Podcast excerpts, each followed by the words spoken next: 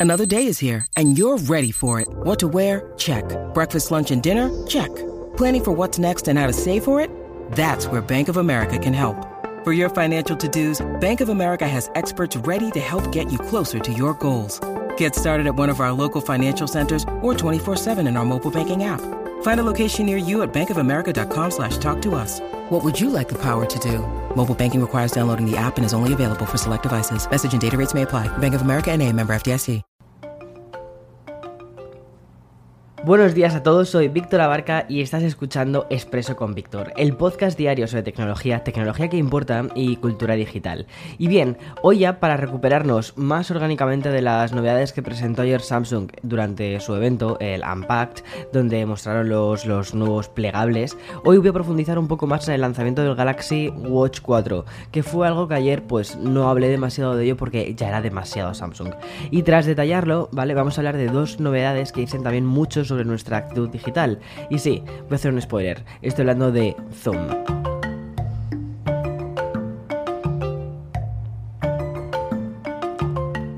Bien, ayer publiqué el podcast de Expreso un poquitín más tarde, ¿vale? Lo que hice fue aguantar la publicación porque no podía dejar eh, el Expreso sin hablar de, la gran novedad del día, que era el Galaxy Unpacked. Y creo que mereció bastante la pena porque, primero, me dio tiempo a presentarte en detalle los dos smartphones que pretenden revolucionar el mercado de los plegables, que son el Z Fold 3 y el Z Flip 3. El primero eh, con esa pantalla, bueno, esa pantalla grande que parece casi una tablet, y el segundo, que es mi favorito, con una pantalla exterior pequeñita, pero que luego cuando lo abres pues tienes ya un teléfono completo. Y que tan regresivamente este, sobre todo, me recuerda muchísimo a la época en la que únicamente veíamos los SMS, cambiábamos las canciones con el móvil y también veíamos en esas pequeñas pantallitas que teníamos el contacto que nos llamaba y poco más. Eran móviles que evitaban mucho las distracciones y que sobre todo no nos metían tanto en la dinámica de las redes sociales. Pero claro, ahora lo abres, ¡pum! Y ya está, ya estás dentro de esa nueva dinámica de, bueno, la dinámica en la que estamos ya todos metidos, ¿no? En redes sociales. Pero bueno, eso fue ayer y hoy quiero profundizar un poco más en el gadget que se presenta de primeras como una gran novedad y es que es el primer smartwatch con Wear OS que hace eh, Samsung, el sistema operativo fruto de la relación entre la compañía eh, coreana Samsung y Google, con un objetivo bastante claro y es mirar hacia el Apple Watch. Y el resultado ha sido ya el oficial Galaxy Watch 4 y su versión también Classic. Al tratarse de los dos primeros hijos de Wear OS, la primera conclusión es obvia. Primero, los anteriores relojes que hacía Samsung, ¿vale? Tenían un sistema operativo que era Tizen y que este sistema operativo estaba basado en GNU Linux. Por lo tanto, ambos dispositivos vienen con un nuevo procesador que es el Exynos, el W920 que ha diseñado Samsung y tienen 1,5 GB de RAM. Tampoco es que necesiten una barbaridad porque eh, recuerdo es un reloj, ¿vale? Y tienen una autonomía de 40 horas y 16 GB de almacenamiento, pues para guardarte alguna playlist de Spotify como vayas a entrenar y un poco más. Respecto a la estética que tienen, el Galaxy Watch 4 está hecho de aluminio y saldrá al mercado el próximo 27 de agosto con una configuración de 40 milímetros para la gente que tiene la muñeca más finita y 44 milímetros que es como el tamaño grande. Igual, exactamente igual en este sentido que, Apple. Lo que pasa que en Apple ya sabes que los relojes son cuadrados y, en, y Samsung lo ha decidido que sean Em, circulares. Que bueno, es un poco el diseño que ya habíamos tenido anteriormente en Samsung. También se han confirmado los dos botones laterales y el bisel digital. Bien, vale, eh, te contaba, tenemos dos modelos, ¿no? El, normal y el Classic. El Classic presenta un diseño de acero inoxidable más tradicional y tiene un bisel digital. Los normales, ¿vale? Estarán disponibles en negro, verde, plateado y rosa, colores así como bastante llamativos. Y otro punto extra de personalización que van a tener van a ser las correas del reloj. Los precios son los siguientes. El Galaxy Watch 4 parte desde los 269 euros y el Classic son 100 euros más, es decir, 369. La verdad es que creo que el precio de partida es muy muy atractivo y muchísima gente que, se, que tenga ahora mismo un teléfono de Samsung o incluso un teléfono de, Google, es muy probable que digan, oye, eh, voy a por esto. Y el giro de guion viene ahora, es que resulta que Samsung ha eliminado el soporte que tiene para, para iOS respecto a estos dos nuevos relojes inteligentes. Anteriormente, los relojes de Samsung, los Wear OS, eh, perdón, los Wear OS, perdón, los anteriores relojes que no llevaban Wear OS, em, que tenían Tizen, sí que podías conectarlos eh, a, los iPhone. Otra cosa es que hubiese muchos usuarios de, Apple que los eh, utilizase, pero bueno, era una posibilidad que te daba. Pues bueno, ya no tenemos esa posibilidad, sobre todo porque han apostado por una compatibilidad con móviles que posean una versión de Android 6.0 o superior. Eso significa que cualquiera que disponga un iPhone deberá olvidarse del Watch 4. Y es que la compañía ha informado que para sincronizarlo deberás tener un smartphone con Google Play. Samsung ha decidido poner toda la carne en el asador y hacer un claro rival del Apple Watch. Personalmente considero que es, es una idea bastante, o sea, tiene sentido dentro de todo el ecosistema de, Samsung y es que ellos están, eso, creando un ecosistema poco a poco. Están eh, creando productos que están cada vez más relacionados entre sí. Y de hecho, que hayan hecho esta colaboración con, con Google me parece una oportunidad muy buena.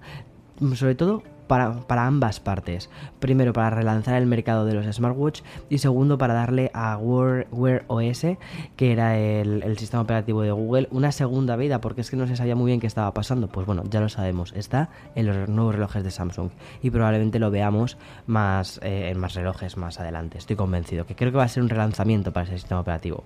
Vale, ahora voy a hacer una pequeña pausa, que ya estamos más o menos en la mitad del podcast y además así después voy a hablar de temas digitales, de dos, dos, dos servicios que son muy... Yo creo que son muy post pandemia. Así que después vamos a, a ello. When you need mealtime inspiration, it's worth shopping Kroger, where you'll find over 30,000 mouthwatering choices that excite your inner foodie. And no matter what tasty choice you make, you'll enjoy our everyday low prices, plus extra ways to save, like digital coupons worth over $600 each week. You can also save up to $1 off per gallon at the pump with fuel points. More savings and more inspiring flavors make shopping Kroger worth it every time. Kroger, fresh for everyone. Fuel restrictions apply. Madre mía, muchas veces lo que me pasa es que por las mañanas lo primero que hago es eh, grabar este, este podcast. Y aunque repito varias veces el guion y tal para que mm, la voz esta de, Manolo eh, no me salga, ¿no? Pues eh, no, muchas veces estoy así como con esta voz, voz ronca que parezco Lana del Rey cantando en directo. Pero bueno, después de presentarte de manera oficial estos dos nuevos relojes inteligentes de, de Samsung, toca hablarte de dos novedades que, como decía en la introducción, resultan muy paradigmáticas de lo que somos a nivel digital y también de cómo está evolucionando Internet. Quiero comenzar con Zoom, que es una aplicación que lo ha sido todo durante la pandemia y que parece que sí, que sí se va a quedar con nosotros, ya sea para reuniones, charlas amistosas o clases académicas, porque muchísimos sitios siguen haciendo las clases virtuales o en otros lados, por ejemplo en Estados Unidos, el otro día me enteré que están haciendo un modelo mixto, no sé cómo está en España, ¿vale? Porque eh, hace mogollón que no voy, tengo muchas ganas de ir, pero por ejemplo aquí están haciendo un modelo mixto. Unos días van una clase, por ejemplo, un ejemplo, van los del tercero A y otro, otra semana van los del tercero B, un ejemplo. Y mm, no sé, me parece curioso. Bueno, y es que esta última novedad de la aplicación es una función que se llama modo de enfoque, que está diseñada para evitar que los estudiantes más propensos a la dispersión se distraigan a los demás en las aulas virtuales de Zoom. Me encanta esta nueva herramienta porque además ha de, ha de ser aplicada por el anfitrión de la charla, es decir, el profesor, lo cual hará que en el caso eh, que estés en una clase virtual, este profesor que, lo active hará que el alumno solo pueda verle a él y no dedicarse a mandar señales gestuales a otros compañeros. Esta función activada también no perjudicará la reproducción de vídeos eh, o presentaciones, reacciones emojis o los nombres eh, de los usuarios de la videollamada de Zoom. Esta nueva herramienta ya está disponible, incluyendo de manera probable las versiones gratuitas. Esta novedad también habla mucho de cómo las personas evolucionamos de mil maneras distintas a las propias evoluciones tecnológicas. Es decir, mira, al final hemos sido nosotros los que hemos convertido a Instagram en una aplicación de fotos a, algo más. Y si no, eh, de hecho hablo de esto en el último episodio de Café con Víctor, que por cierto lo lancé hace un par de días. Está yendo súper bien, está teniendo una muy buena acogida. Entonces quiero aprovechar, aunque sea desde expreso, dar las gracias a todas las personas que estéis escuchando el podcast de café, porque es que eh, es maravilloso. Es un podcast que lleva muchísimo trabajo detrás y ver la, mm, la acogida que tiene, el, calor de, la gente, o sea, es que me encanta. Pero bueno, y justo hablo de eso, hablo un poco de cómo hemos convertido nosotros, cómo, eh, cómo hemos hecho que las eh, redes, las aplicaciones evolucionen. Y mm, así como cualquier red social o plataforma que se nos ha puesto delante, al final es nuestro uso el que hace que evolucionen. Vale, y mm, si esta actualización de Zoom te ha resultado interesante, curiosa, ahora viene una novedad aún más de esta nueva vida moderna que llevamos. Mira, HBO, Prime Video, Disney Plus, Apple TV y sobre todo Netflix le ha salido una alternativa, que es Netflix. Bueno, más que una alternativa, es como una especie de meta. Creada por una diseñadora amante del cine y de la televisión, Netflix no es otra cosa que un site donde se recapitulan todas aquellas películas y series que, atención, que no existen, sino que están creadas dentro de películas y series que sí existen. Es decir, una especie de Inception autorreferencial y muy muy meta que se puede explicar mejor con este ejemplo. Si eres de los millones de fans de la versión estadounidense de The Office, es una serie mm, fantástica Conocerás de sobra el guion en el que el protagonista Michael Scott escribió en las primeras temporadas y que acabó siendo emitida en un episodio especial. Esta película eh, ficticia, es decir, es una película que no existe, solo, solo existe en la serie, en la trama de la serie, ya tiene un site al más puro estilo Wikipedia donde se recogen sus datos y se incluyen fotos al respecto. Definido por la creadora como una especie de, de wiki haciendo cosplay. Bueno, pues este Netflix funciona como un buscador efectivo al más puro estilo IMBD, donde puedes ver desde las listas del elenco, cualquier tipo de información sobre los programas o películas reales donde aparecieron estas series o películas falsas. Así también podrás encontrarte desde los trailers falsos de Tropic Thunder o Greenhouse o cualquiera de las películas irreales que salieron en la serie de Hollywood, en, Torrage. Vale, la única lástima que por los derechos de autor no vamos a poder ver estos contenidos directamente desde la desde la desde el site, ¿no? Eh, si no sería pues eso, una violación de derechos de, contenido.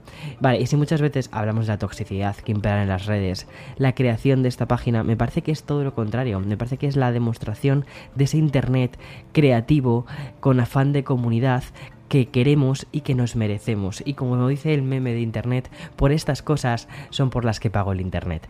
En fin, hasta aquí el episodio de hoy. Es un episodio de jueves. Mañana vamos a tener muchísimo más contenido relacionado ya no solo con gadgets, sino va a estar muy relacionado al entretenimiento, a la cultura digital y a un montón de planes que podemos hacer eh, durante el fin de semana en casa. Así que nada, eh, disfruta del día, disfruta de este jueves y hasta mañana más y mejor. Chao, chao, chao.